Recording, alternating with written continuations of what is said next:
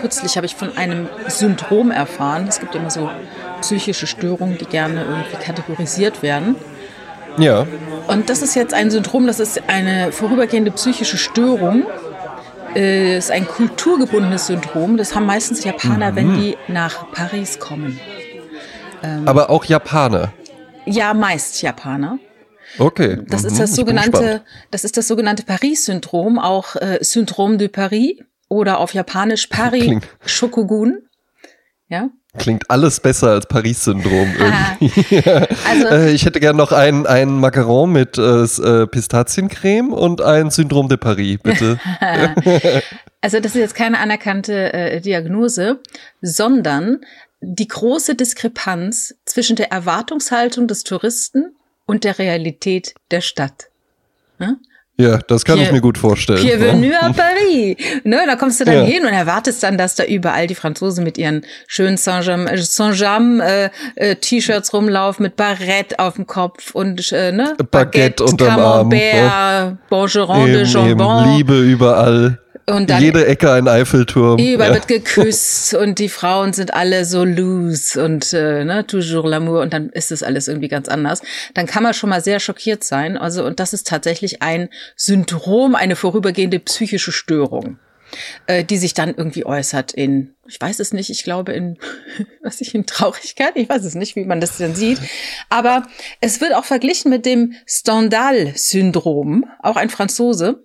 Und zwar, Aha. der hat es festgehalten, als er zum ersten Mal nach Florenz gekommen ist, nach Italien. Ja. Also schon als er dann in die Stadt. Warst du schon mal in Florenz? Äh, ja, Florenz war ich schon mal. Ja. Ja. Ich war auch schon in Florenz und da spielt ja auch ein Großteil des äh, schönen Films Zimmer mit Aussicht, den nie jemand mit mir schauen will. Weil das anscheinend. Ich würde den mit dir gucken.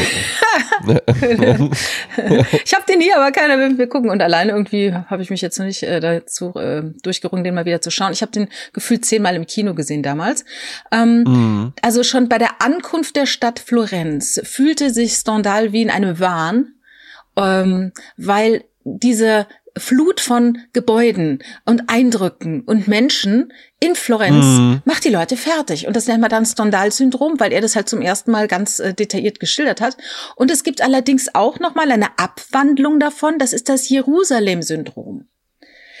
Da ist es jetzt so, dass die Leute nicht irgendwie aufgrund der Mauern oder sowas, sondern weil sie sind jetzt halt in Jerusalem und kommen dann in psychische, religiöse Wahnvorstellungen. Wobei man Mhm. festgestellt hat, Männer ähm, identifizieren sich eher mit männlichen Heiligen und Frauen eher mit weiblichen Heiligen. Und ähm, also das ist so religiös äh, motiviert, ne? Mhm. Und man hat dann herausgefunden, Juden wählen häufiger Figuren aus dem Alten Testament und Christen äh, fühlen sich mehr so impersonifiziert mit Christen, äh, mit äh, Heiligen aus dem Neuen Testament. Ja. Ja, also du läufst in Jerusalem rum. mit den Helden. Ja. Atheisten wahrscheinlich mit den Helden aus dem Marvel Cinematic Universe. Vielleicht, so. vielleicht das sind ja, das. das sind ja, das sind ja die modernen Götter. Ja, ja. Also in, seit den 80er Jahren gibt es Krankheitsbild des äh, Jerusalem-Syndroms oder auch Jerusalem-Fieber. Und es sind schon über 400 Leute in der psychiatrischen Klinik äh, Kfar Shaul ähm, behandelt worden. Es sind nicht gefährlich, mhm. nach einigen Tagen ist man wieder äh, genesen. Aber, Vermutlich. Ja. Ja, aber die meisten, die es haben, die hatten halt vorher schon psychische Auffälligkeiten. Ne? Und das ist dann halt, Mhm. wird dann halt ausgelöst. Das fand ich wahnsinnig interessant. Ähm, aber diese Enttäuschung, durch Paris zu laufen, man hat ein Paris im Kopf und dann läufst du das echte Ja. Paris. Mhm. Fällt dir eine Stadt an, bei der dies genauso gegangen ist? Also bei Paris Ja. ging's mir, ging's mir auch tatsächlich Ja. so. Ich finde auch Berlin, da Mhm. kann einem das auch passieren, weil alles, was du so ähm, äh, dann immer mal von Berlin und die Partymetropole und oh, die coolen Clubs und hier und im Hinterhof ist noch ein Kino, aber es ist auch äh, eine Werkstatt und ein Restaurant, alles gleichzeitig. Und dann kommst du da so hin und dann, es ist eben immer so ein bisschen so das Ding, du musst dich ähm, mit diesen Städten vorher enorm beschäftigen. Und es ist ja auch vermessen, irgendwie zu glauben, hallo, ähm, ich bin jetzt mal über ein verlängertes Wochenende hier in dieser riesigen Millionenmetropole.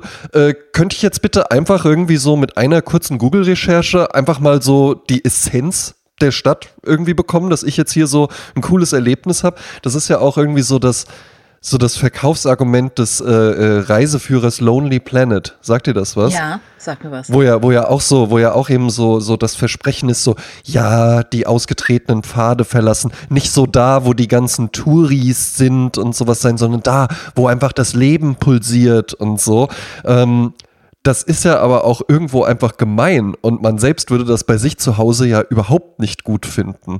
Also du hast ja ne, in Köln vermutlich auch so Ecken, wo du einfach weißt, ja, das ist jetzt halt nicht das Gaffel am Dom, sondern hier kann man halt irgendwie einfach mal nett einen Kölsch trinken und hier spürt man irgendwie Köln, äh, die Seele und sowas. ja. Und dann, und dann hättest du ja kein Interesse daran, wenn dann da jemand mit so einem Lonely Planet oder so einem offenen äh, Tab vom TripAdvisor reinkommt und dann so, ist hier äh, äh, das, äh, wo sich die echten Kölner treffen? Oder ja, das so, ist ja, ja, sowieso so ein äh, Vermessen zu glauben, irgendwo auf diesem Planeten wäre es noch auf eine Art lonely. Weil wo es irgendwie nett oder schön ist, das ist alles schon von Menschen äh, gefunden. Und obwohl es halt nicht schön ist, da ist halt auch kein Mensch. Sogar an den Höhlen ja, von La Gomera sind Menschen, weil ja, es da eben. auch sehr ne? schön ist, ja. Und ähm, was äh, es lässt sich halt eben einfach nicht planen sowas, ne? Also ich war mit meiner Freundin zum Beispiel mal in Portugal im Urlaub an der Playa de la Roca. Ja? Wunderschöner Strand, absolut wunderschön, wirklich mit so roten Felsen und sowas, ja. Also wirklich atemberaubend schön, aber das ist sehr touristisch da. Ja, ja das sind halt tausend ähm, Leute, die das auch sehr schön genau, finden, in dem gleichen halt Moment, eben, in dem du es schön Ja, ja, findest. aber ich meine, Genau, ich meine jetzt auch nicht nur den Strand, sondern ich meine vor allen Dingen auch, sagen wir mal so, das, das Abendangebot.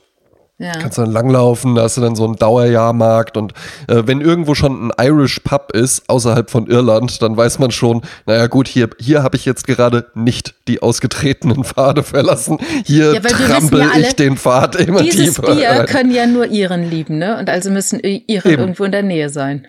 Großartige ja, Iren. Ja. Eben, ja. Äh, mhm. ich mag im Übrigen irisches Bier total gerne. Natürlich. Gruß an alle Iren. Ja. Natürlich. Ähm, und war auch äh, im Übrigen Tipp, äh, das ist sehr touristisch, aber auch sehr, sehr schön, wenn man mal in Dublin ist, äh, Guinness Brauerei besichtigen. Ja? Ah, Macht ja. wirklich richtig Spaß, auch wenn man kein Bier mag. Ja? Und äh, man kann dann an, am höchsten Punkt von Dublin, nämlich im Turm der Guinness Brauerei, äh, kann man dann in einem 360 Grad verglasten Kubus sitzen und dort ein Guinness dann trinken. Und das macht schon Spaß. Ich habe gerade überlegt, ne, das hast du ja schon mal erzählt, aber wir haben ja schon so wahnsinnig viele Folgen, dass ich mir manchmal denke, ich habe mich heute in so einem Podcast, in einer Podcast-Gruppe, äh, sagte einer, er wüsste nicht, sollte man alte Folgen recyceln, die man mit einem anderen Mikro schlecht aufgenommen hat. Also der hat wohl irgendwo ja. mal was aufgenommen. Und dann habe ich mir vorgestellt, wir würden jetzt unsere allerersten Folgen noch mal hören. Ja. Und alles, was wir da so gesagt haben, sagen wir einfach nochmal. Wir sagen so alles nochmal alle zwei Jahre. Würde das groß Na, da, auffallen? Ja, oder? Na, ich weiß es ja, nicht. Ja, ja, also es, es, gibt ja einfach, es, äh, ich kenne das ja auch von mir selbst. Ich höre ja auch selbst sehr viele Podcasts und natürlich hat man das da bei einem wöchentlichen Format, wenn du da wirklich äh, so richtig heavy äh, Listener bist, dass du dann auch immer mal denkst, so, ja, ja, ich kenne die Geschichte schon. Aber das ne, können wir ja ruhig mal den Vorhang lüften. Wir reden ja. ja auch ansonsten immer mal miteinander. Und du hast das irgendwann auch mal zu mir gesagt und meintest so, ja, also die Sache ist ja halt eben die, manchmal merke ich auch, ja, jetzt erzählt er halt eben was, das hat er mir vielleicht auch schon mal erzählt. Es wäre natürlich blöd, wenn ich es genau in der Folge davor erzählt hätte, aber ansonsten kann man es ja auch einfach dann nochmal erzählen. Man erzählt es auch immer ein bisschen anders und es ist ja dann halt eben auch, also blöd wird es ja eigentlich erst, wenn dann jemand sagt, die Geschichte hast du schon mal erzählt. Okay. Und dann erzählst du sie Gut, nicht mehr. Dann, na, ja, und, und, dann, und dann haben wir halt ich eben, hätte sie jetzt aber gerne gehört. Ich hätte, ich hätte sie jetzt gerne gehört und, ja. und, und auch die Leute, die es, ähm, die sie schon mal gehört haben, die denken sicher nicht, meine Güte, direkt ausschalten, D-Abo, keine Lust mehr. Also das muss jetzt wirklich, also es reicht, es reicht. Ja? Man darf ja, ja auch nicht unterschätzen, dass Menschen das serielle Moment lieben und da bin ich auch die allererste, die das sehr gerne mag. Jetzt bereue ich schon ja. fast wieder, dass ich, dass ich jetzt eben gesagt habe, dass du schon mal gesagt hast, dass du schon mal erzählt hast. Ja. dass ich es bereue. Oh Gott, es tut mir so leid. Na, vor allen Dingen hast du mich ja da unterbrochen, weil es ging ja eigentlich noch weiter, ja, nämlich äh, an der Playa de la Roca sehr, sehr touristisch, ja. Und dann sind wir durch diesen touristischen Wulst durchgelaufen und irgendwann kam man dann einfach auf so eine Straße, die an der Küste entlang führte.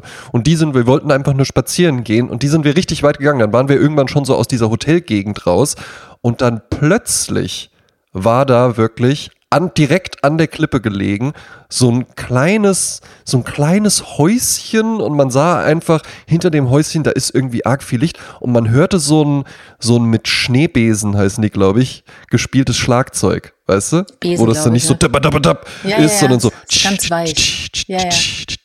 und ich dachte so, da- das kann ja jetzt nicht privat sein. Und dann guckte ich auch so, und dann war da ein Schild. Und dann war das tatsächlich so eine, so eine richtig coole kleine Bar, weißt du? Ja. Wo so nur ein paar Tische draußen standen, direkt an der, an der Klippe gelegen, wirklich, ja. Und äh, äh, über so eine, so eine Lichterkette mit bunten Glühbirnen, oh, alten Glühbirnen. Nicht hier der Kram da, der LED-Kram Ja. und sowas, ja. Sondern noch alte Glühbirnen, die einfach nur heiß werden, ja. Äh, war da gespannt und alles. vergessen. Und es war so eine total coole Atmosphäre und da spielte so eine, so eine kleine Jazzband und das war halt wirklich eine portugiesische Bar, die witzigerweise betrieben wurde von einem Portugiesen, der aber ähm, Hotelier in Deutschland war. Ach. Und der dann auch direkt meinte so, ah, ihr kann es sein, ihr kommt aus Deutschland, ne? Und dann, dann, dann kamen wir da total gut ins, ins Gespräch und der hatte dann halt eben auch richtig, richtig tolle Barkenntnisse, weil der halt auch einfach in einer Hotelbar gearbeitet hatte, ja. Ja. Und ähm, dann hatten wir da wirklich aus dem Nichts so ein richtiges Kleinod gefunden. Ja, so einen echten Moment, ist- ne? Genau, so einen echten Moment. Und den gibt es aber halt eben einfach in der Regel nicht, wenn du sagst, so, ich google das dann jetzt mal, äh, zehn Barspots an der Playa de la Roca oder sowas. Da wird Mhm. der vermutlich nicht dabei sein. Ja. Und das, das ist halt eben einfach dieses Ding, diese Erwartungshaltung, so, ich bin jetzt mal zwei Wochen hier und ich hätte jetzt gerne einfach innerhalb der zwei Wochen mal das, was jemand, der hier lebt, irgendwie sich so innerhalb von zehn Jahren erschlossen hat oder sowas. Könnte ich das jetzt bitte einfach frei Haus geliefert haben? Ginge Ja, das in meine gibt ja- Airbnb-Wohnung? Es gibt ja die Studiosus-Reisen, das ist halt äh, Ja. die Reisen für Akademiker, sage ich mal, die auch den Urlaub äh, dazu nutzen. Und Singles mit Niveau. Ach, tatsächlich, ja. äh, und viel Geld, viel Geld ist nämlich echt teuer, ne? Und dann Ach, reist du halt dann, ja, dann reist du halt dann mit ähm, einem Reiseführer, der wirklich ganz viel von Land und Leuten erfährt. Und das ist alles sehr geführt. Und du hast natürlich dann nach der Zeit, wo du das gemacht hast, ein ganz großes ähm, Bild von dem Land bekommen, aber ähm, den Zauber des Moments hast du wohl in den seltensten Fällen. Und das ist halt wie, als würdest du in einem Dokumentarfilm über dieses Land mittendrin sein, ja. Und So mit dem Offsprecher zusammen unterwegs sein. Genau. Und das sind eigentlich Dinge, wo ich immer sage, die kannst du viel besser lernen über das Land, wenn du zu Hause sitzt und guckst dir verschiedenste Dokus an. Äh, Ja. Dann kommst du nämlich dann äh, diese ganzen kulturellen, historischen äh, Geschichten, das kannst du dir vorher alles anlesen. Nur wenn du dann dort bist, ist wieder was ganz anderes. Und ich habe gerade eben äh, auf YouTube ähm, wurde mir jemand gezeigt, der heißt Bold and Bankrupt. Das ist ein Typ, der reist, also wenn ich das richtig verstanden habe, an Orte, an die wir niemals reisen würden, weil uns in den Medien praktisch das Bild erklärt wird, dass das kein guter Ort ist, um hinzureisen. Sei es jetzt Ja. die, ukrainisch-russische Grenze vor einem Monat oder zwei oder ähm, äh, jetzt in Syrien. Er war gerade in Syrien und Ja. ist da durch äh, Damaskus gelaufen. Und man denkt dann halt so, ja, da ist doch nix, ne? Nee, aber da ist jede Menge. Und das finde ich halt so wahnsinnig interessant. Das ist dann wirklich interessant. Nicht so wie Lonely Planet, Planet äh, Schottland, Edinburgh, äh, Ja. sondern wirklich mal ein Land, da würde ich ja gar nicht drauf kommen, hinzufahren. Ich weiß auch gar nicht, ob das so einfach geht, wenn man jetzt kein Journalist Mhm. ist oder sowas, ne? Aber das finde ich dann wirklich spannend. Wobei ich es dann auch spannender finde, das dann auch von der Couch aus zu gucken. Weil Ich Exakt. weiß nicht, Ich ob ich nach sagen. Damaskus reisen Ich wollte es gerade sagen, wir haben Ja. wieder, wir haben wieder so einen Coffee Table äh, äh, Moment. Mhm. Natürlich gefällt man sich irgendwie da drin sozusagen so, warum nicht mal nach Usbekistan?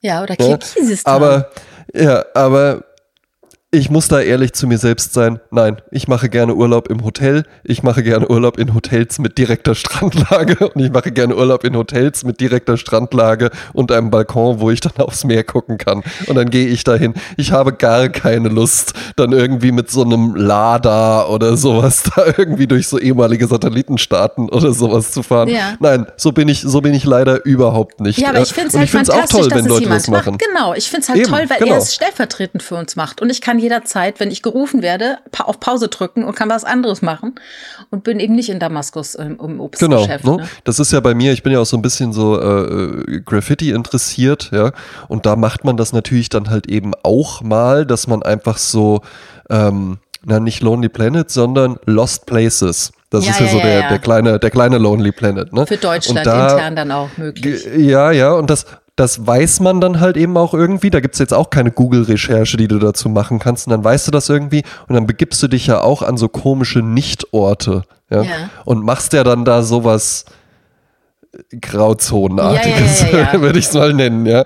Ähm, das ist natürlich halt eben auch ganz interessant und ich gucke auch noch lieber aber tatsächlich so Videos, wenn das welche machen, weil ich finde ich finde es super spannend, wenn dann Leute, es gibt halt Leute, die machen auch so Graffiti-Reisen, die haben dann halt einen Koffer dabei und da sind nur Sprühdosen drin. Und dann fahren die halt eben wirklich in solche, ja so Kirgisistan oder sowas, ja und sind dann da halt eben unterwegs, wo du ja dann auch einfach irgendwelche Ruinen oder irgendwelche nie fertiggestellten Häuser oder sowas hast. Und dann malen die da halt eben muss ich aber halt eben sagen, sowas werde ich nicht machen. Ja? Also Ja. das, das wird einfach nicht passieren. Ja? Da muss man dann auch ehrlich zu sich selbst sein. Ne? Dann ist aber 50 Prozent des Vergnügens ja dann eher die Angst, erwischt zu werden, als dass es jetzt um Graffiti-Kunst geht, ne?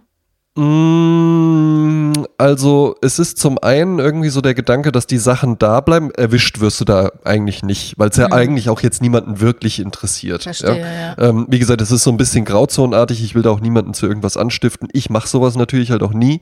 Ähm, es ist halt irgendwie so dieser Reiz, glaube ich, an so Nichtorten zu sein, wo halt eben einfach sonst niemand ist. Es ist auch der Reiz daran, da was hinzumalen und dann bleibt das da jetzt vielleicht halt einfach 40 Jahre oder Mhm. sowas, weil, weil das ja so diese Nichtorte sind. Und ja, vielleicht noch so ein bisschen, bisschen Nervenkitzel äh, mag vielleicht auch noch mit dabei sein. Ja. Mhm, Interessant. Ich überlege gerade, wenn ich so Urlaub mache, ich mache ja äh, keinen Hotelurlaub, sondern meistens so Ferienwohnungen oder Ferienhäuser. Und ähm, ja, aber ich brauche auch nicht diesen Kick. Also ich habe ja so viel Gewusel im Alltag, dass ich ganz froh bin, wenn im Urlaub, wenn ich da nicht auch noch mal jeden Morgen überlegen muss. Das hat man früher gemacht mit 1920, ne? Komm, wir starten Ja. wir, ne? Wir fahren um vier morgens los, mal gucken, bis der Tank leer ist, wo wir dann sind. Und dann schlafen wir am Strand Mhm. Ja, und solche- dann weckt so- uns die Polizei. genau so- und Eben, eben. Äh, wir- haben, wir haben diese Situation mit einer, mit einer guten Freundin, die ich auch sehr, sehr schätze. Ja? Aber mit der hatten wir jetzt einfach schon, äh, ein gutes Beispiel ist, vor dem Urlaub, wir waren beide, äh, sind dann beide weggefahren, zwei Wochen, ja. Und wir haben dann so erzählt, ja, wir haben so ein Fünf-Sterne-Hotel und Strand und sowas, ja. Und man merkte so ein bisschen, hat sie sich auch gedacht, ah ja, gut, ihr seid halt schon so sehr erwachsen. Ne? Also ich fahre mit einer Freundin halt eben einfach nach Spanien und dann machen wir da so verschiedene Touren an der Küste entlang, verschiedene Städte, schlafen mal hier, mal da. Wir haben auch nur ein Hotel für die ersten zwei Tage gebucht, danach schlagen wir uns so weiter durch. So, Ergebnis war, wir kamen zurück, braun gebrannt, tipptopp erholt. Ach, ich freue mich jetzt sogar wieder richtig auf die Arbeit. Ich bin, mein Tank ist voll, ich habe äh, super viel Energie, ich habe so viele Eindrücke mitgenommen und alles. Und sie kam zurück, äh, war schlagskaputt, weil natürlich äh, nicht viel mit. Schlafen war. und äh, im, im letzten Hostel, wo sie übernachtet haben, waren in der Matratze Bettwanzen drin und die hatte halt echt das komplette Gesicht zerfressen. Ja. oh my God, das ist ja echt furchtbar. Ja, gut. Ja. Anekdotische Evidenz ein bisschen, aber ähm, ja. Ne? ja, aber es, ist gibt ja auch keine sowas- Zufälle, ne? Das dürfen wir auch nicht vergessen. So, ja, ja, und das Spannende an solchen Dingen ist ja halt eben auch, ähm, im Nachhinein kommt so ein bisschen drauf an, wie gehst du jetzt damit um. Ne? Hm. Lernst du da jetzt irgendwie was draus und gestehst dir vielleicht auch mal ein, so, ey, man kann auch vielleicht auch mal so einen, so einen Hotelurlaub machen oder sagst du einfach, ey, das war's wert. Natürlich war es scheiße, von den Bettwanzen zerfressen zu sein, aber nachdem die Wunden abgeheilt sind, ist es eigentlich auch eine ganz witzige Geschichte oder, oder man hat halt eben was zu erzählen. Ja? Das ist ja halt eben immer die Frage, wenn man irgendetwas tut und das gelingt dann nicht so, wie man es vorhat, ja, dann ist ja einfach die Frage, wie geht man eben mit diesem Scheitern um? Und da Genau. ist ja auch an uns beide mal so die Frage, wie gehen wir denn damit um, Jasmin? Ja, ja. Wie ist Wie es bei mit dir? Scheitern um? Äh, Ich habe ja längere Zeit mal die große Show des kleinen Unglücks gemacht. Da ging es ja um kleine Ja. Unglücke im Alltag.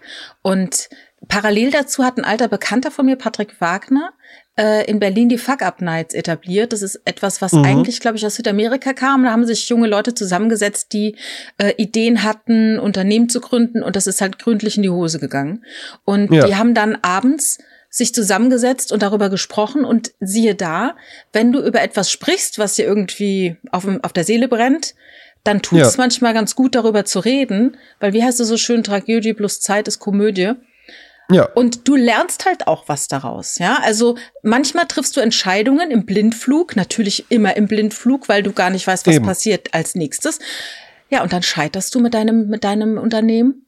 Und dann gibt's halt diese Fuck-Up-Nights, wo du dich hinstellst und er erzählst, wie ich pleite wurde, wie es zu meinem Offenbarungseid kam, wie auch immer. Und die Leute Ja. hören mit offenen Mündern zu. Aber jeder zieht eine Lehre draus und du selbst halt auch, wenn du es erzählst. Ne? Jetzt Mhm. habe ich mich natürlich gefragt, so ich habe, ich bin noch nicht groß gescheitert, ähm, Mhm. aber ich bin auch dieses Team, wie heißt es so schön, der Meister ist öfter gescheitert, als der Schüler es je probiert hat. Das heißt, Ja. wenn du irgendwas willst und irg für irgendetwas brennst, dann macht man es ja automatisch, ne? So wie so ein Kind laufen lernt und immer wieder hinfällt und steht immer wieder auf und steht immer wieder auf. Und wie heißt es so schön? Ja. Man muss immer einmal mehr aufstehen, als, als äh, auf die Schnauze zu fallen. Ja. Und so versuche ich das auch. So versuche ich das auch. Und ich versuche, dass das Scheitern, also wenn irgendwas nicht geklappt hat, wie heißt es schön mal, du lernst auch mehr aus dem Scheitern, du lernst mehr aus deinen Fehlern als aus deinen Erfolgen, weil de deine Erfolge stellst du ja gar nicht in Frage. Die sind so praktisch Gott Ja. gegeben. Halleluja, das und lief Dingen, alles das, super. das ne? ist so, genau, das ist halt eben so wie positive Kommentare. Ah Mhm. ja, danke. Und dann denkt man gar nicht mehr weiter drüber nach, sondern ja gut, dieser Erfolg, der war halt jetzt da. Weil's ja, wobei ich da auch die Frage stellen würde, ob das vielleicht auch so ein bisschen so ein deutsches Phänomen ist. Ja. Weil es ja sehr ungern gehört wird, wenn jetzt jemand äh, Ach, hey, hallo Jasmin, na, wie geht's dir? Wir treffen uns irgendwie auf ein Glas Wein. Du sagst, blendend, du, ich habe heute eine Beförderung bekommen. Ich bekomme doppelt so viel Gehalt, außerdem viel mehr Verantwortung. Ich kann mich viel, viel besser verwirklichen. Alle sind super zufrieden mit mir. So, da wäre jetzt eigentlich schon, das ist ja okay, wenn du das erzählst, aber da wäre jetzt eigentlich schon der Punkt erreicht, wo man denken würde, ja, okay, ich hab's verstanden, alles Sei läuft super. Angeber, ja. Ne? Aber wehe, du würdest jetzt eine Stunde lang von diesem Erfolg erzählen und wie kam es dazu? Was habe ich denn gemacht, damit das so geworden ist? Was waren denn vielleicht auch die, die Hürden, die ich dabei überwunden habe, wo man ja auch was draus lernen könnte? Es ist ja aber vollkommen akzeptiert, wenn jemand eine Stunde lang rumheult, weil irgendwas, ne, ich sage das jetzt mit Absicht so negativ, ja, Ja. ähm, rumheult, weil irgendwas in die Brüche gegangen ist oder sonst was. Ja? Ja. Ne, bei Beziehungen genauso. Es muss ja gar nicht sowas, sowas äh, wie, wie ein Job sein. Stell dir mal vor, jemand erzählt dir eine Stunde lang, wie geil seine Beziehung ist, wie romantisch vor allen Dingen. Ne? Ja. ja, ich, Das wäre ja undenkbar, ne? Ja. Also das wäre ja, das wäre ja wirklich so, so, ey, dann hat der, also da würdest du ja am nächsten Tag würdest du mir erzählen, ey, ich habe mich gestern mit einem, mit einem Kumpel getroffen, der hat halt eine Stunde lang hat er mir dann unter die Nase gerieben, wie toll seine Beziehung doch ist. Mhm. Ist das zu glauben? ne? habe ich gerade die Woche drüber nachgedacht, warum alles so, alle saugen sich voll mit Negativität.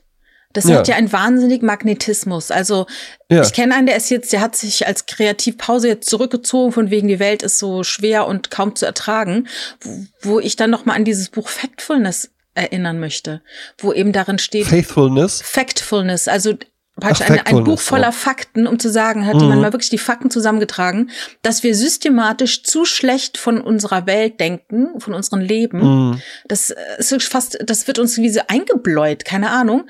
Und es sieht, das sieht man genauso gut in den Medien. Wir sind angezogen von Negativität.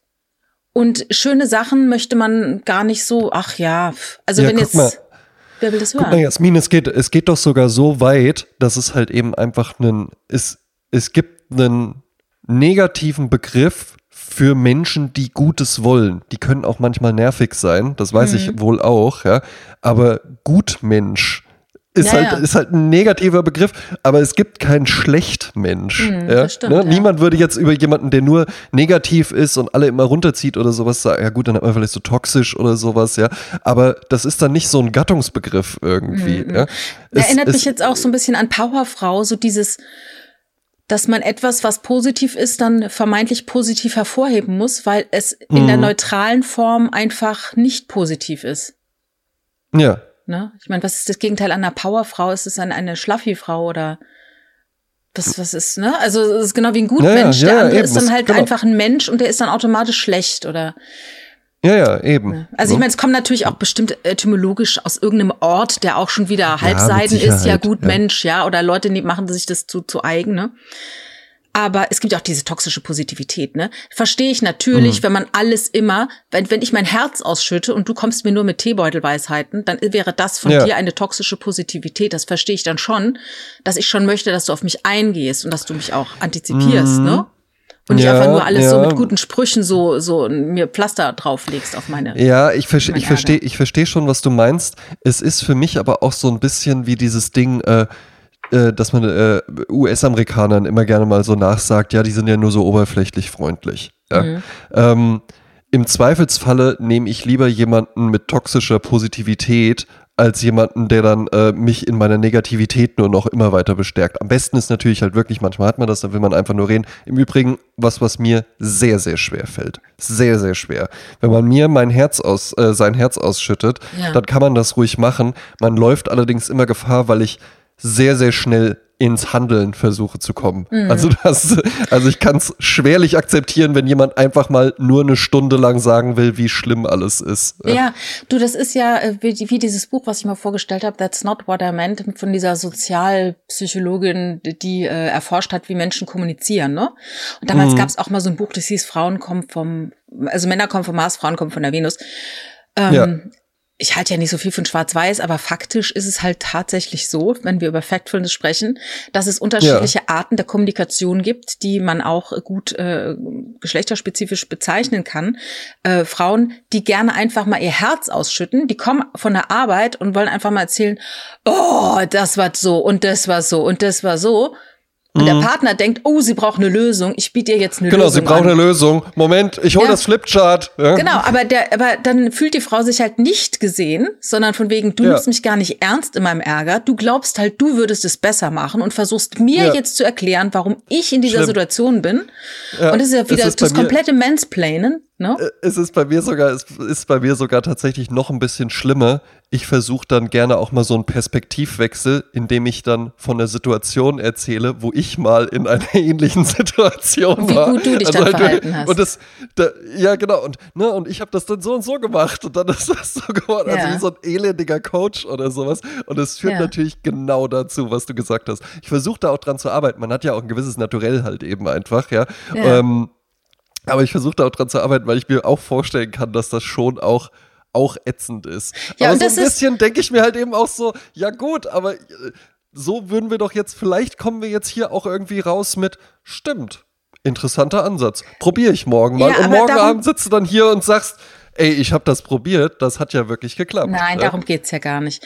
Wenn man nach Hause kommt und äh, erzählt seinen, äh, seinen Ärger, möchte man einfach, und darum ruft man da meistens entweder die Mutter an oder die Freundin, weil die nämlich genau ja. die Art der Kommunikation hat, boah, das gibt's ja nicht, hat die das echt gesagt, boah, diese dumme Kuh. Ne, so, so dieses so beipflichten. Ja. Und eben nicht sagen, versetz dich doch mal in ihre Lage. Wie hat die denn diese Situation empfunden? Ne? Und das ist so, ich wollte gerade, ich wollte gerade darauf hinaus, das ist auch also das, das, ist natürlich dann auch sehr schwierig im Gespräch mit mir, dass ich auch das versuche. Ich versuche dann auch so, ja, okay, warum könnte die sich so verhalten haben, die Kollegin, die so ätzend und zickig war? Naja, man muss ja, man weiß ja halt eben auch nie, vielleicht hat die auch gerade einfach viel Stress oder. Ja, oder wie hast du erzählt, denn auf sie reagiert? Hast, wie, wie bist wie, du denn auf sie zugegangen? So, können wir, so, wir können das ja mal nachspielen. Ich spiele jetzt mal deine alles, Kollegin. Alles, genau, alles, was man sich wünschen würde, wäre einfach nur zuhören und dann irgendwann sagen, boah, ey, was für eine Bitch. Ja, Total genau, die Scheißtusse. So. Ja, die hassen wir jetzt zusammen. Ich habe schon T-Shirts gemacht, wo drauf steht, wie scheiße die ist. Ja, wir sind das Hot Couple. Wer sind die Besten? Du ja. und ich. Oder einfach nur wie Helge Schneider bei dem Hörspiel immer so, hm, hm, einfach nur ja. Beipflichten. Hm, hm, ja. Ah ja, aha, wow, hm, hm, krass. Das reicht ja da manchmal schon, ne? Interessant. ja, das reicht, das reicht dann auch manchmal. Fällt mir aber tatsächlich sehr, sehr schwer. Du kannst das, ne? Was kann ich? Ja, du kannst gut zuhören. Ich kann gut, gut zuhören, ja. Nicht. ja. oh, scheiße, dass ich das nicht als Gesetzengag gemacht habe. Nee, aber die Sache ist halt, äh, ich höre ich hör gerne zu, weil das Interessante ist ja, wenn du Leuten nicht zuhörst, dann erfährst du ja auch nichts. Mhm. Ich bin ja, ich bin ja äh, wissbegierig und neugierig, ne? Also ich interessiere mich ja für Menschen und darum äh, ein, ein ganz großes Ding ist dann halt den Leuten einfach auch zuzuhören, was sie zu erzählen haben. Ja. ja. Und ähm, wie meine Mutter schon mal sagte, sie hatte mal einen Bekannten, der hatte sich damals äh, in den 80ern die Brustwarzen gepierst, was damals brandneu war. Unmöglich. Ja, was Und- will der da, da dranhängen? Ja? Genau, und normalerweise hätten die Leute reagiert, i, äh, tut es weh, äh. Ne? Meine Mutter sagt aber, wenn ich so reagiere, dann wird er mir nie erzählen, wie es dazu gekommen ist, dass er sich hat machen lassen und das interessiert mich halt. Und Ja. darum hört man einfach zu. Und man, wie soll ich sagen, ist neu- mindestens neutral. Und hat man rausbekommen? Ich verstehe es nämlich tatsächlich auch nicht so. Also generell bei Piercings, die man nicht sieht, kapiere ich es nicht so ganz. Also ich glaube, das ist irgendein Kink. Also Ja? das muss irgendwie. Aber ist es dann irgendwie. Ah, ich find's, ach, Also ich finde ich bin ja auch nicht gepierst. Ich habe ja auch die drei Ohrlöcher äh, äh, nicht aktiv, die ich habe. Ja. Also da ist ja nichts drin. Ich habe ich hab keine Piercings. Ähm, ich glaube, das ist. Ich, ich kann ich meine, wir, wir, wir, ist jetzt, ich weiß es nicht. Du hast bist nicht gepierst, ich bin nicht gepierst. Ich, ich kann es nur vermuten. Ich hatte aber mal, ich hatte aber mal einen Ohrring. ja, ja, ich, ich ja auch, ich ja auch. Ja. Weil man es Ja halt gut, so hatte. aber ja, aber was ist der? Ja, aber der Unterschied zwischen uns beiden ist ja ist ja schon Schalle irgendwie Bube, da. ich bin eine. Und, und äh, eben ja und in, im Bonn-Baden der frühen 90er Jahre war das halt eben schon ein Hingucker. Ja, der andere, der kein Fußball spielt und Ohrring hatte, war natürlich, war natürlich alles geklärt, alles klar, ne? War alles Eben, gesprochen. Mhm. ne? Ja, Erbe, Ja. ja. Nee, aber ich denke mir, dass auch mit den Brustwarzen und so, dass das irgendwie, ja, ein Lustgewinn, denke ich mal. Schmerzgewinn, Lustgewinn. Mehr- irgendwie ja. sowas. Mhm. Keine Ja, Ahnung. weil- Also ich habe noch keinem Ahnung. zugehört, der es mir erklärt hat. ich habe auch noch keinen getroffen. Schade, schade, Ich ne? habe auch keinen im Ja. 1 zu 1 getroffen, von dem ich wusste, dass er. Man sieht's ja das auch, also man sieht's ja halt eben auch nur im Intimkontakt oder in der Sauna oder so. Ja, oder wenn ich kein BH getragen denke, die wird werden oder doch so, ne? heiß, ja. Ja, Die werden eben, doch heiß. Ja. Ja. du, wenn du, wenn du irgendwie eine Untersuchung hast, MRT oder irgendwas, dann muss man doch auch mal die Sachen dann rausnehmen, ne? Hier, weil das ja sonst magnetisch ist, dann hängst du da und dann, also, dann musst du schon, dann musst du schon sehr viel MRT? Lust gewinnen durch den Schmerz haben. Oh Gott, oh mein Gott, da muss ich wieder an diese Jim Rose Circus Sideshow denken aus Seattle, die da mal in Hamburg und in Frankfurt gespielt haben. Und da hatte einer, Ja. der hieß Mr. Lifto. Und der hatte auch so Piercings an Brustwarzen und der konnte daran ganz viele Sachen hochheben. Die haben ihm Kleiderbügel da Ah. reingemacht, dann hat er sich da eine Lederjacke dran gehängt, dann hat er ein altes Oh. Bügeleisen hochgehoben. Und das sah auch aus. Also das ist natürlich Schwerkraft und ne, das zieht natürlich Ja. auch stark an, an den Dingen. Ne? Und wie hieß der Mr. Lifto? Ja, natürlich. natürlich ist er Mr. Lifto. Ja. Es war bestimmt auch sein Geburtsname, glaube ich, auf jeden Ist ja Fall. auch sehr gut. Ich, ich hatte ja mal ein, ähm, ein Radio-Comedy-Format in der Ach. Morning Show von RPR1. Ja. Und ähm, da haben wir auch mal, äh, da musste man ja immer dann auch irgendwie äh, äh, Songs finden. Und da hatten wir dann irgend, irgendwie und, und Themen vor allen Dingen für die Songs finden. Und irgendwas war mal, ich glaube, da hatte Prinz, Prinz Albert, gibt's den? Ja. Prinz Albert Und dann von Monaco. ja, Prinz Albert von Monaco, genau. Mhm. Und der hatte irgendwie einen runden Geburtstag und dann haben wir aber rausbekommen, was ein Prinz Albert Piercing ist. Mhm, das weiß ich auch. Das wurde mir auch schon mal er Ja. erklärt. Und, das, und dann, dann ging es auch in dem Song darum, äh, dass man doch bitte nicht googeln soll, äh, was ein Prinz Albert Piercing ist. Oder Ähm, was dabei schiefgehen kann, sollte man auch nicht eben. googeln. Auch keine Bilder Eben, eben, ja. Und da komme ich dann auch zurück, weil das war nämlich zum Beispiel was, da bin ich irgendwo in meinem Leben auch mal gescheitert. Ich hatte ja so eine gewisse Bühnenambition schon, ja, ne? Und habe ja, hab ja so verschiedene Comedy-Sachen und sowas auch ausprobiert. Und zum Beispiel dieses Radioformat, das war ja tatsächlich, äh, da haben der, äh, mein, mein damaliger Podcastpartner Julian Leithoff und ich, wir haben das zusammen bei einem Pitch wirklich gemacht und haben den Pitch für uns auch entscheiden können Cool. und haben das dann gemacht. Und natürlich dachte ich halt eben auch so, ja, jetzt geht's los. Jetzt bist du ja hier richtig Berufscomedian. Also es war auch ordentlich bezahlt tatsächlich, ja, nicht mit Hut rumgehen lassen und sowas, ja.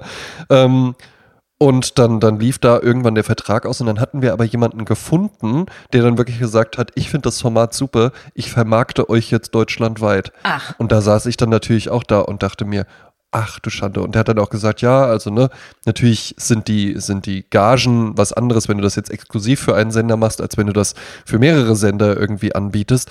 Aber der hat mir das dann mal so vorgerechnet und dann dachte ich auch, ja, das wird ja jetzt was werden.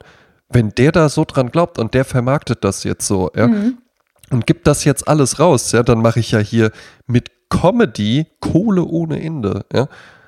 Und dann war es halt eben irgendwann doch nichts. Und ja, wir Weil? müssten es Weil- nochmal weil die- überarbeiten. weil die Sender es nicht Ja, gekauft nee, haben? Mhm. kein, kein, kein Abnehmer dafür gefunden. Wir müssten es nochmal überarbeiten, da müssten wir jetzt nochmal ran und sowas. Und dann ist es irgendwie auch so äh, versandet und ja, ich melde mich dazu nochmal, dann kam nichts mehr.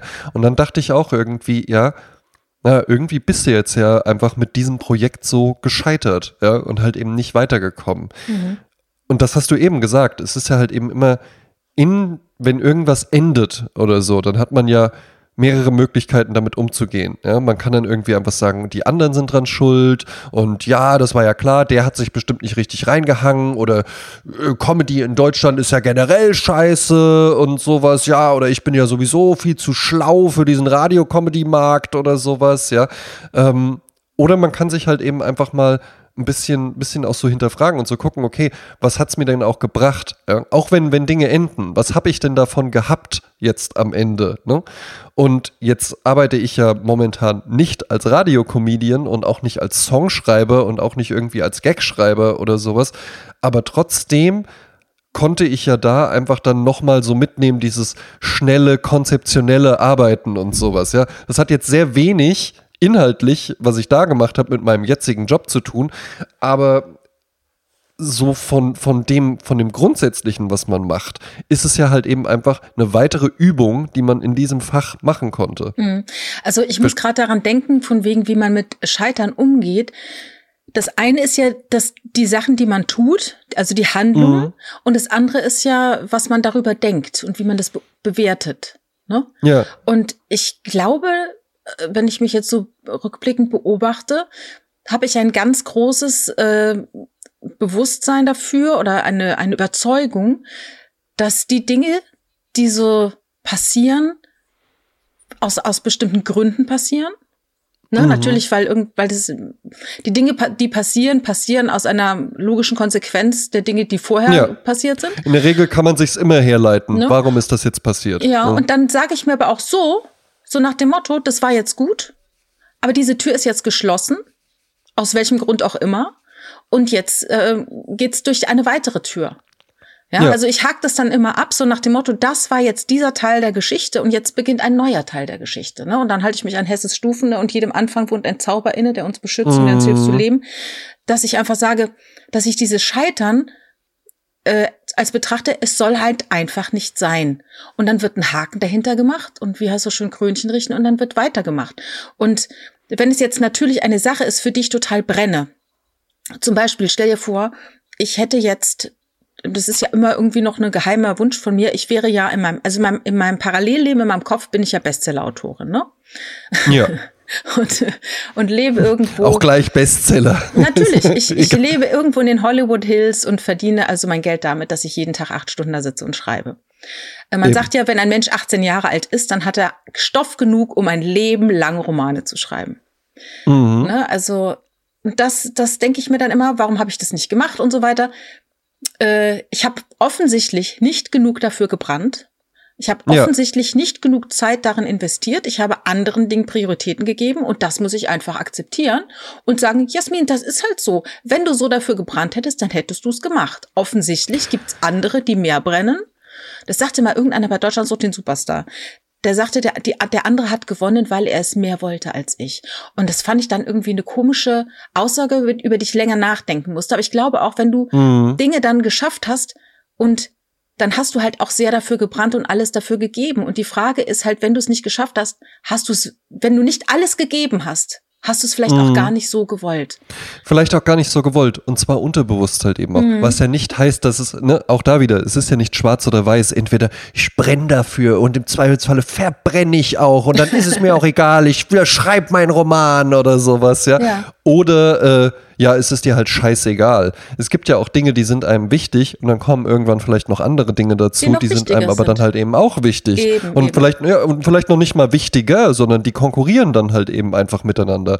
Ähm, mir ist meine Partnerin zum Beispiel auch sehr wichtig. Deswegen war es mir zum Beispiel auch nicht so wichtig mit irgendeinem, irgendwelchen Sketch-Comedy-Sachen oder sowas, die ich entwickelt hatte, die auch ganz gut waren, ja, zu sagen, so, und damit, äh, ja, ich gucke jetzt, dass ich einfach vier Auftritte in der Woche oder sowas irgendwo in Deutschland spiele und dann mhm. fahre ich da halt eben hin und im Zweifelsfalle auf eigene Kosten, das sagt man ja so häufig über, ähm, wie heißt der, Serda, Serda Somunchu, Ja. Der ja irgendwie seine ersten Auftritte tatsächlich oder die ersten Jahre wirklich halt eben so gemacht hat, dass der einfach eine Location gebucht hat und gesagt hat, hier ist heute Abend Serda Sumunchu und morgen ist hier wieder äh, äh, Kinderchor äh, Oberbiel oder sowas, ja.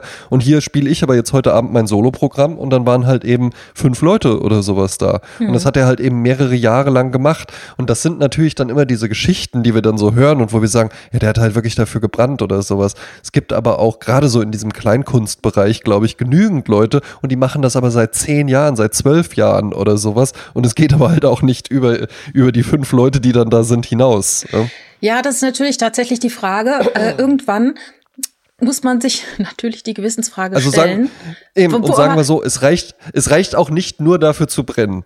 Ne? Es, es reicht, reicht nicht ja, einfach nur zu sagen, ich will es unbedingt. Ja? Aber dennoch viele Leute, das ist ja, das ist ein, eine, wirklich eine Krux.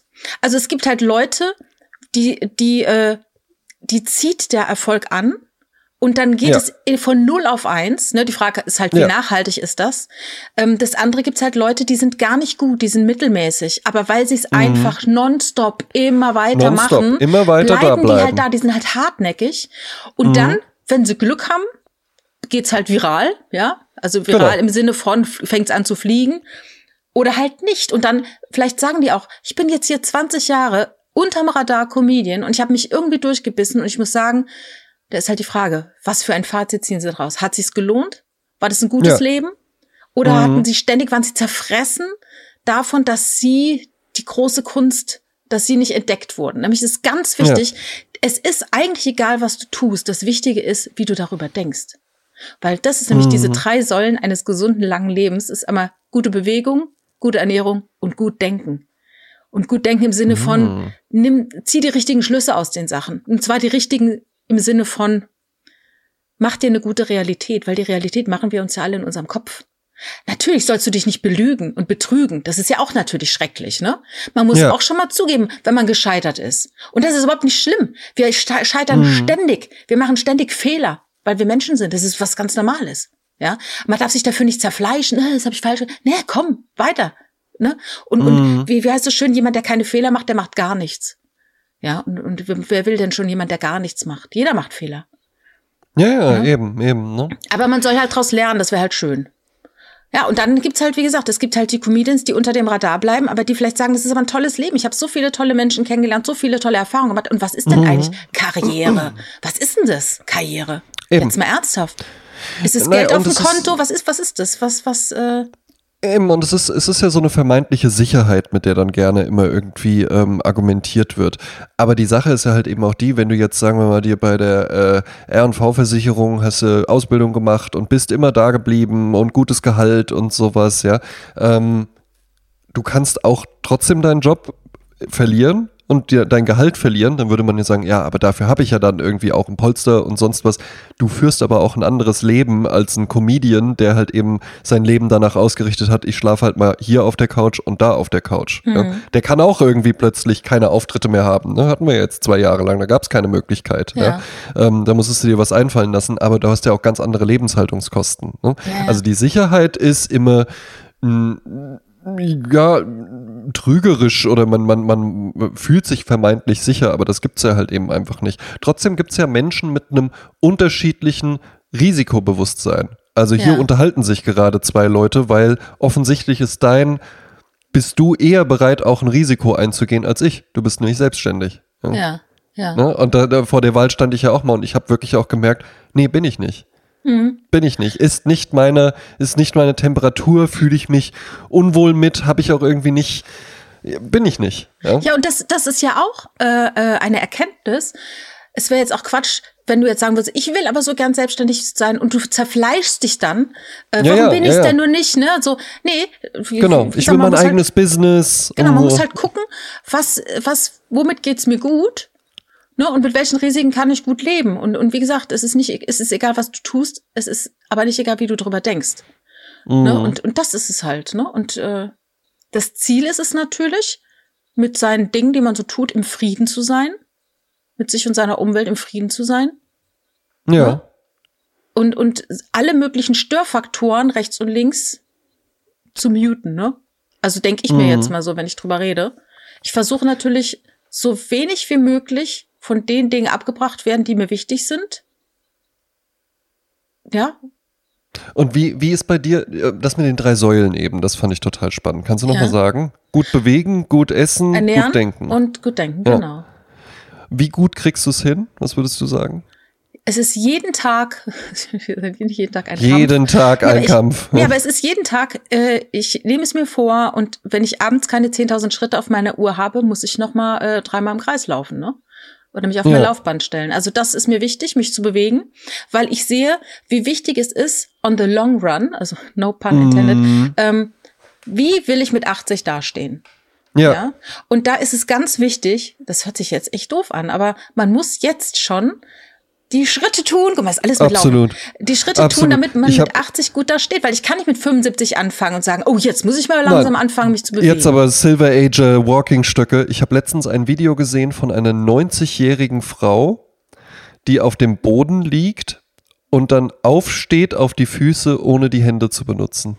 Siehste. Ja, ja. Und da stand dann eben auch dabei so, und das war, ne, da hat eine von, und das ist meine Mutter, sie ist 90 Jahre alt und sowas, weil das war ihr immer am wichtigsten. Mhm. Siehst du? Einfach so dieses eigenständig Mobilität und sowas, ja. Ja, und dann wirst und du auch ich glauben- muss gestehen, Ja? ich wüsste nicht, ob ich es jetzt hinkriegen ja.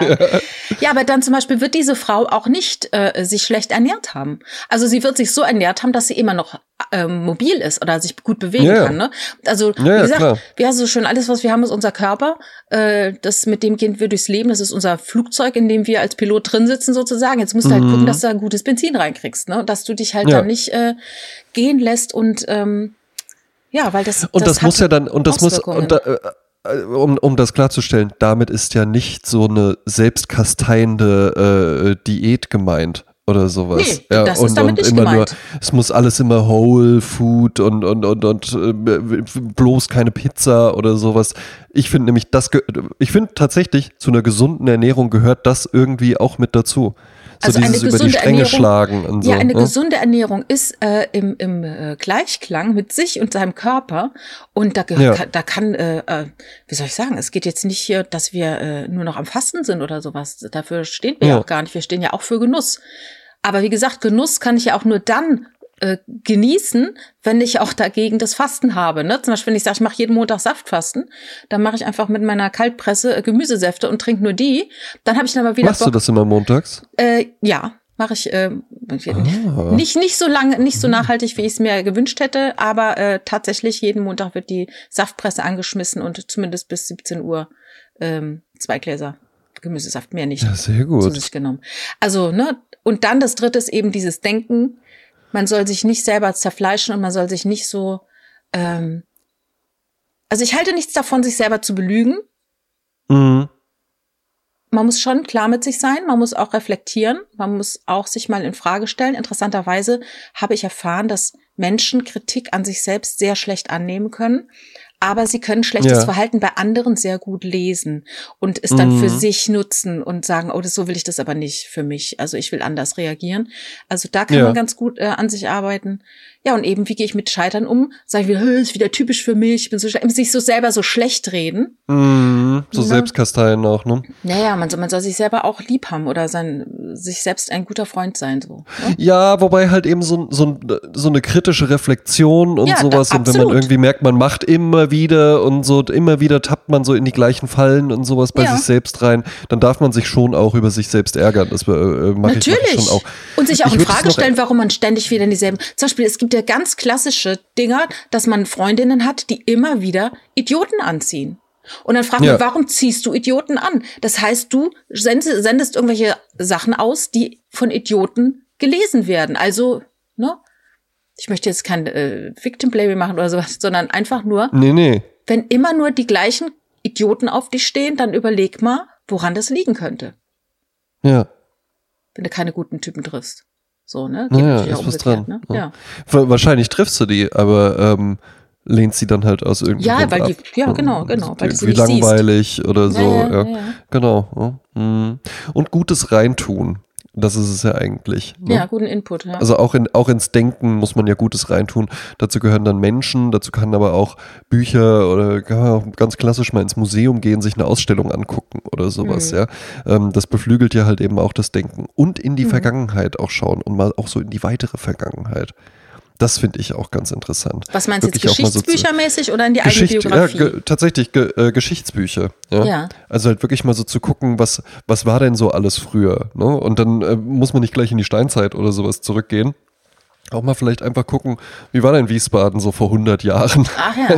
was, was waren denn da irgendwie so die Herausforderungen oder sowas? Kann auch tatsächlich mal ganz interessant sein. Das meine ich nur mit Museum, da denkt man ja immer dann gerne so an, äh, ich gucke mir jetzt mal so eine Ausstellung mit abstrakter Kunst oder sowas an. Aber es gibt ja halt eben auch in jeder Stadt irgendwie so ein Stadtmuseum Ja. oder sowas, ja, wo man einfach über die Stadt, also wirklich da, wo man lebt, halt eben auch mal was erfahren kann. Ja, das ne? stimmt, das stimmt.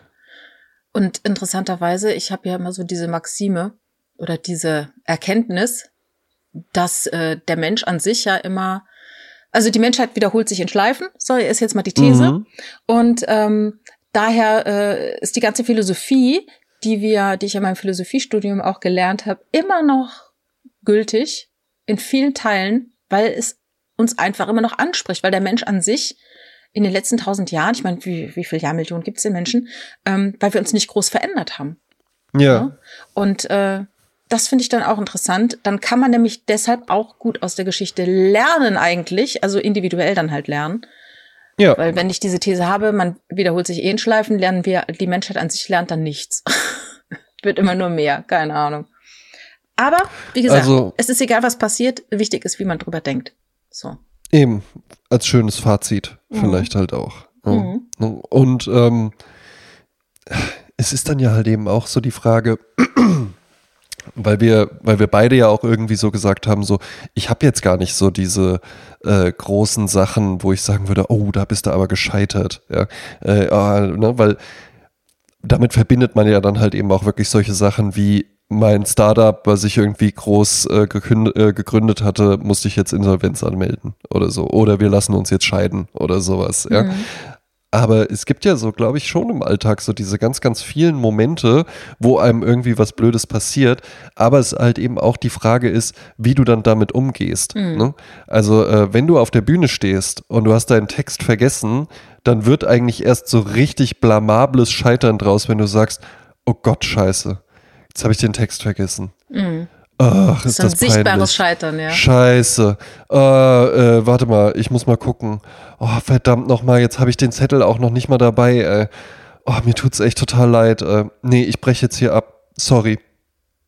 Ja, ja, das ist dann halt. Äh, Wohingegen, wenn du einfach drüber hinweggegangen wärst, dass du jetzt den Text vergessen hast und hättest halt irgendwie ein bisschen improvisiert, im Zweifelsfalle denken dann die Leute ja sogar noch, dass das jetzt so sein soll oder sowas. Also wie man, wie man irgendwie mit solchen Dingen umgeht oder ne, wenn es halt eben nicht anders geht, man kann jetzt auch nicht immer im Leben ja improvisieren, dass man dann sagt, so beim nächsten Mal muss ich mir vorher den Text noch besser drauf schaffen, damit mir sowas halt eben nicht nochmal passiert. Eben, hat und dann ist es ja halt eben auch gelernt, ja. nichts Schlimmes. Dann ist es ja halt eben auch nichts, wo man irgendwie im Nachhinein drüber denkt, oh Gott, war das peinlich, oh Gott, war das schlimm oder sowas, sondern dann ist das, ist das so einem negativen Erlebnis eigentlich eine positive Erinnerung geworden, würde ich fast sagen. Ja, und wie gesagt, mein, mein, mein Ding ist, ich würde so gerne von, also einmal, ich bin einmal richtig, richtig gescheitert in einer mündlichen Prüfung. Ach echt? Das war so schlimm, dass ich noch Jahre später in meinem Bett mich nachts, wenn ich wach geworden bin und daran gedacht habe, dass ich mich zusammengekrümmt habe vor Scham. Weil es so und furchtbar willst du war. es, willst du es mit uns teilen oder lieber nicht? Ja, also doch, ich kann es gerne teilen. Also das war eine mündliche Prüfung, auf die ich mich vorbereitet habe. Es war wahnsinnig viel Stoff, zwei Semester, also fast ganz Studium. Ähm, und ich habe alles, also ich sage mal, es gab sechs verschiedene Themenbereiche, aus denen geprüft werden konnte. Es war klar, es kommt zwei dran in dieser mündlichen Prüfung. Und ich Ja. habe das alles so auf ähm, äh, konzentriert, mir alles nochmal zusammengeschrieben und hatte also sechs verschiedene Ordner mit sechs verschiedenen Dingen und habe die immer wieder konzentriert, konzentriert, konzentriert Ja. auf Formeln und Graphen und so weiter. Und dann war es soweit ähm, und ich hatte auch ein bisschen Mut zur Lücke, gerade bei diesem einen Thema. Und ich ähm, kam dann zu dem Professor, das war nicht mehr mein Professor, bei dem ich studiert hatte, sondern sein Nachfolger bereits und Ja. äh, dessen Assistentin. Und dann hieß es dann, aus welchen dieser sechs Themen möchten Sie gerne zwei Themen nehmen? Und dann habe ich dann Thema zwei und vier genommen. Und in dem Moment, wo ich zwei aussprach und sie auf den Haufen, weil ich dachte, ach, das ist ja der Bereich, fiel mir ein, oh nein, das war doch, wo ich so das viel ist der, den ich nicht gemacht Ja. Ach, hey. Und dann sagte ich, oh, sorry, ich habe mich vertan, ich hätte gerne den anderen. Und dann haben die, nein, das geht nicht mehr. Nein, durch- sie haben zwei gesagt. Und durch dieses Nein war ich so wütend. Also erst war ich so, hä? Weil es war so unnötig, ne? Da hab ich gesagt, ach ja, gut, Ja. dann machen wir halt drei, vier.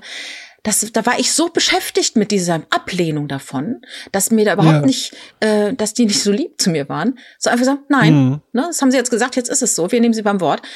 Da war ich so geschockt, jetzt gebe ich wieder anderen die Schuld. Es war einfach so, ich habe in dem Moment das Falsche genannt, weil ich gedacht, ach, das war dieses einfach. Und dann habe ich gedacht, nee, es war deshalb so einfach, weil ich so viel ausgeblendet habe. Tja, und dann saß ich da und dachte, war so beschäftigt mit meinem Frust, dass ich dann dachte, oh mein Gott, hoffentlich kriege ich jetzt kein Blackout. Und dieser Satz stand auf einmal im kriege ich Raum jetzt kein Blackout. und Mhm. dann zack, war ich auf der anderen Seite, schaute dieses Szenario quasi aus der Ecke an. Ich betrachtete mich wie im Film und war gelähmt ja. und habe kein Wort rausgebracht. Und dann hat er mich dann äh, Sachen gefragt und so und ich war so äh, äh, äh, konnte gar keine richtigen Sätze bilden. Und da war noch ein junger Mann, der mit mir geprüft wurde. Dann wurde der gefragt. Aber da der aus Indien stammte, wurde er, äh, wurde ihm die Frage leichter gestellt, Mhm. die dann total einfach war. Ne? ja. Und er hat danach Und dann hast du auch gesagt, nein, jetzt weiß ich's ich, auch. sag, ich weiß es auch. Und er sagt, nein, Sie sind aber jetzt nicht mehr dran. Ja. Und die, den Ordner Nummer drei, den haben wir weggeworfen. Ja. Ah, und es war so schlimm, ne? Und dann, äh, und äh, ich tat ihm dann auch so richtig leid, man, äh, war, war nicht wirklich mein Kommilitone, aber ähm, das war einfach eine, eine grauenhafte Situation. Weil Ja. ich wirklich voll und ganz gescheitert bin. Weil das einfach nicht funktioniert hat, wie ich mir das vorgestellt habe. Und weil du dann ja halt eben auch einfach da stehst und dann so, so, und jetzt ihre Antwort bitte. Genau, und und, ich halt stehe da und es nichts kommt sagst. nichts. Und halt eben sich zwei Sekunden einfach, also wo halt lärmdröhnendes Schweigen einfach im Raum ist. Weißt du, und dann formulieren sie es um, dass ich es dann auch verstehe, Hm. aber dann darf ich es nicht mehr beantworten. Es ist so ein bisschen, die haben mich auch gefressen, glaube ich, in dem Moment. ja. Manchmal ist es ja so, da triggert man Leute, ohne es zu wollen. Man be- betritt den Raum und die denken schon, oh Gott.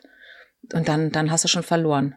Aber jetzt gebe ich Hm. wieder die Schuld anderen. Nein, Fakt ist, ich war einfach nicht gut vorbereitet. Das ist einfach der Eben. Fakt. Ja, der Mut zur Lücke wäre es nicht gewesen. Nee. Oder aber halt eben einfach, nennen Sie mir bitte zwei Ordner, zwei Sekunden drüber nachzudenken und zu sagen, alles klar, welche zwei Themen habe ich denn am besten drauf? Ja, ja, ja, ja. Also Ja. sowas Blödes. Naja.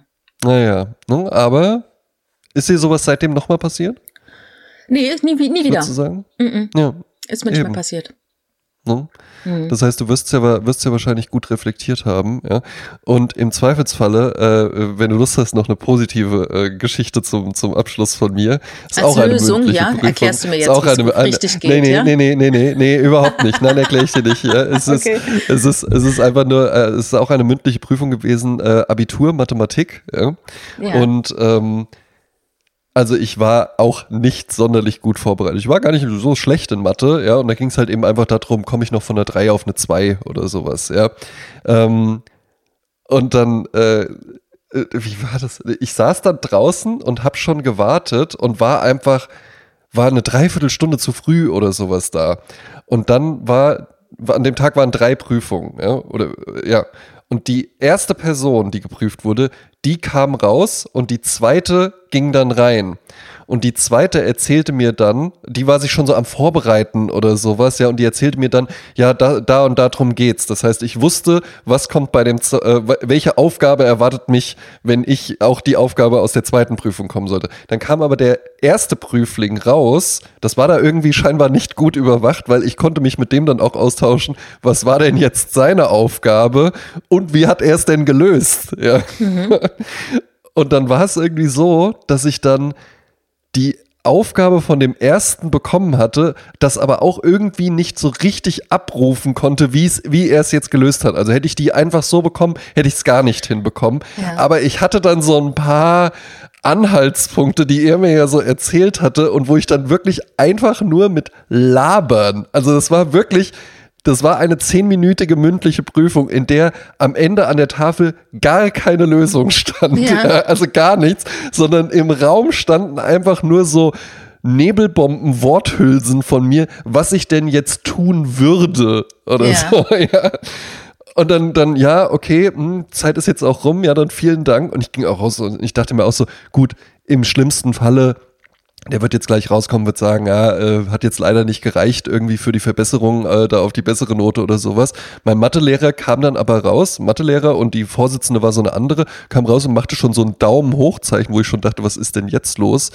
Und dann kam die Vorsitzende original zu mir und meinte so, ja, also ähm, das klappt dann mit der besseren Note und ich möchte auch nochmal sagen, also wirklich eine starke Leistung, wie sie das hergeleitet oh, wow. Und was habe ich daraus und was habe ich daraus gelernt? Ja, ja gar nichts habe ich daraus durch, gelernt. Ja.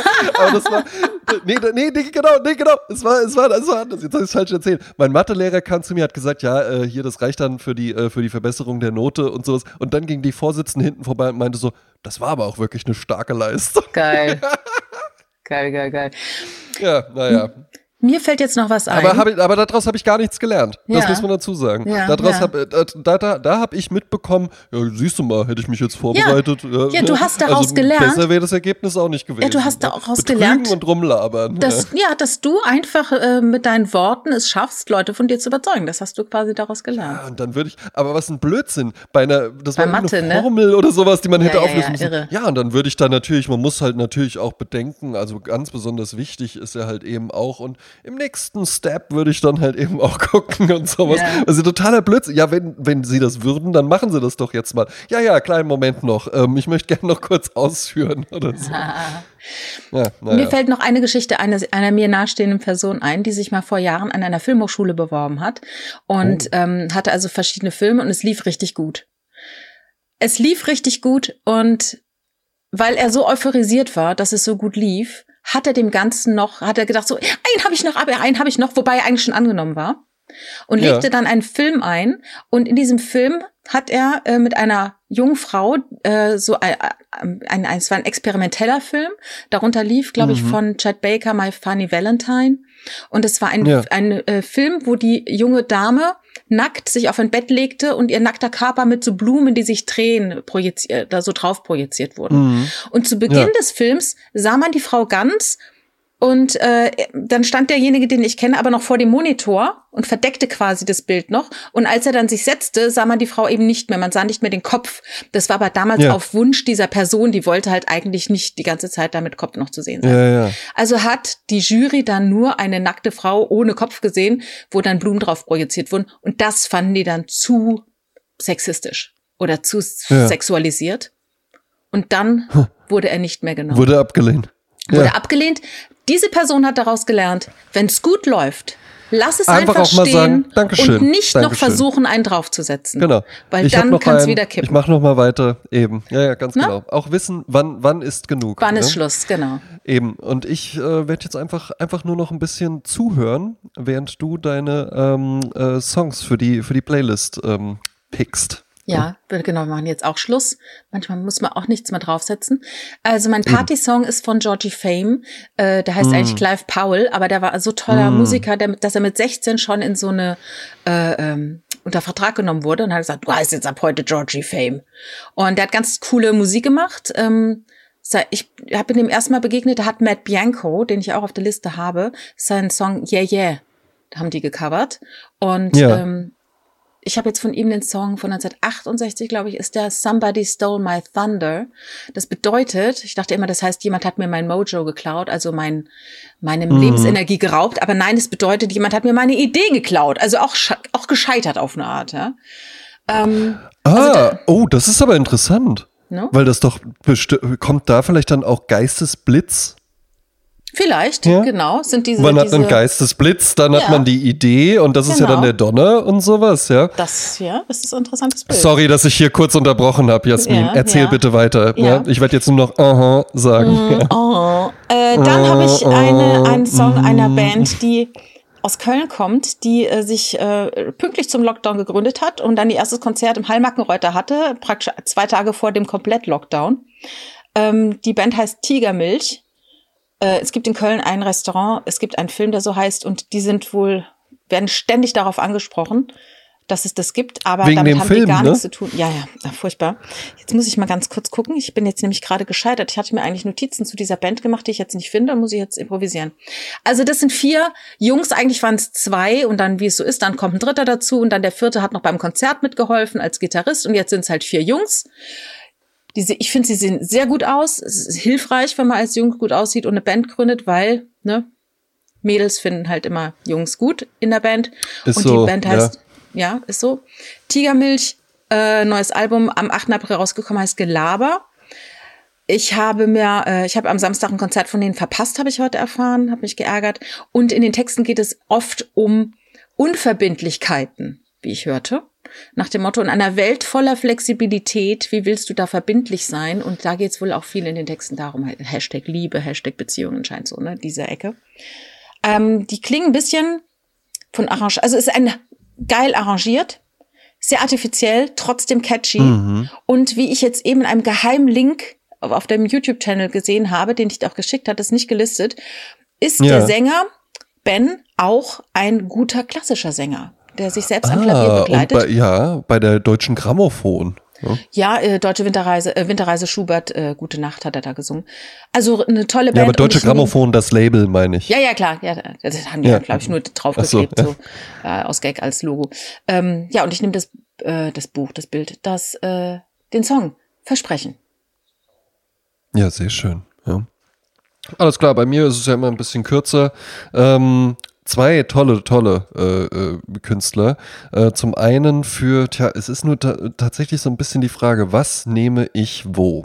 Ähm, ich glaube für die Goldstandard-Playlist, die da kann auch immer mal so ein bisschen Pep vertragen. Ja, da darf es auch immer mal ein bisschen flotter werden. Ja, ähm, da nehme ich äh, äh, The Mother of Blues, ja, Sister Rosetta Tharpe, eine US-amerikanische Jazz-Blues-Gitarristin. Ja, ähm, die vor allen Dingen an der E-Gitarre äh, berühmt wurde und ähm, auch einen großen, großen Einfluss hatte. Also ich habe hier gelesen, Elvis Presley nahm Songs von ihr auf, Johnny ja. Cash, Tina Turner nahmen Songs von ihr auf. Also ist wirklich so eine, so eine richtige Ikone. Ähm, aus dem Gospel kommt, wie ja ganz viele aus den Musikrichtungen.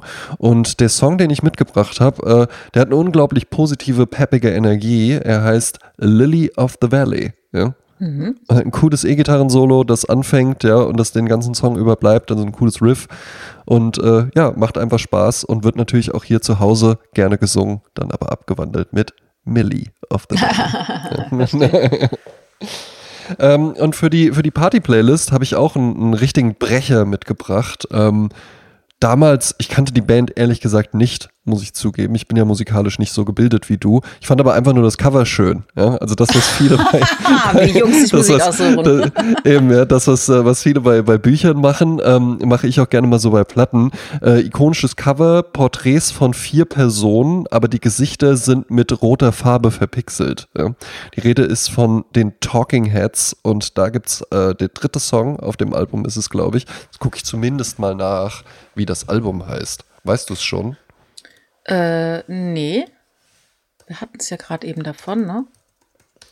so, kein Remain in Problem. Light. Remain in Light. Remain 1980. in Light ist es von 1980, genau. Ähm, und der Song, den ich da mitgebracht habe, ist The Great Curve. Und der macht echt richtig Bock. Und du Hat hast- so ein hypnotisches, hypnotisches Gitarrenspiel. Habe ich auch Live-Auftritte gesehen, die die mit großer Band und, und Background-Sängern und sowas dann noch gespielt haben. Ja, Ja, es gibt schon- ja einen der großen cool. Musikfilme äh, überhaupt, äh, ist ja von den Talking Heads, ne? Ach? Dieser, ja, äh, Moment, wir haben die hier sogar zu Hause. Jetzt muss ich mal ganz kurz gucken, weil ich bin nicht der Größere. Der Richard. Stop Making Sense heißt der Film von 1984. eine Stop. Making Sense. Genau. Und äh, von Jonathan Demme, der dann später auch äh, Schweigen der Lämmer gemacht hat, der hat den Konzertfilm gemacht. Und sag mal, du kanntest die nicht seit wann? Also Die seit kannte, wann? nee. Also die Platte, die habe ich, glaube ich, mit äh, 24 oder so gekauft. Ach so, aber die Band Und kanntest davor, davor nicht. Nee, ehrlich, ehrlich gesagt, vorher Ah, war, waren die mir kein Begriff. Ja, kennst du den, äh, weil ich finde es interessant, weil ein ähm, Tanzflächenfeger war immer das Lied Psycho Killer. Sagt dir das was? Ja, Psycho nicht Killer, qu'est-ce que c'est? Ja, ja, klar, doch. Ja, ja, Aber das okay. äh, habe ich dann natürlich nicht gedacht, ah, endlich spielen sie wieder die Talking Heads. Naja. ja. Ja, das war damals ein Riesenhit. Riesenhit. Ja, gut, damals war ich halt. Äh, Was du noch das Glitzern im Auge deiner Mutter. ja, eben. ja, prima. Ja. Ja. Dann äh, würde ich sagen, ich entführe dich jetzt einfach mal Nach Paris? ähm, hindurch. Na, natürlich nicht nach Paris, äh, ähm, sondern an der Playa der Rocker entlang und äh, äh, dort nicht in den Irish Pub, sondern einfach noch mehrere Kilometer weiter. Und da, wo die Lichter äh, des Mainstreams verblassen, da hängt eine Lichterkette mit guten so. alten westdeutschen Glühbirnen. Ja.